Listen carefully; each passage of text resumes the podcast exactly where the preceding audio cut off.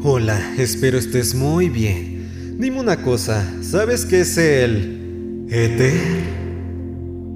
El éter es algo que no puedes ver, es algo que no puedes pesar y algo que posiblemente ni existe. ¿O sí? Tal vez se trate de un fluido hipotético y elástico que llena todo el espacio y que de hecho constituye el medio transmisor de todas las manifestaciones energéticas.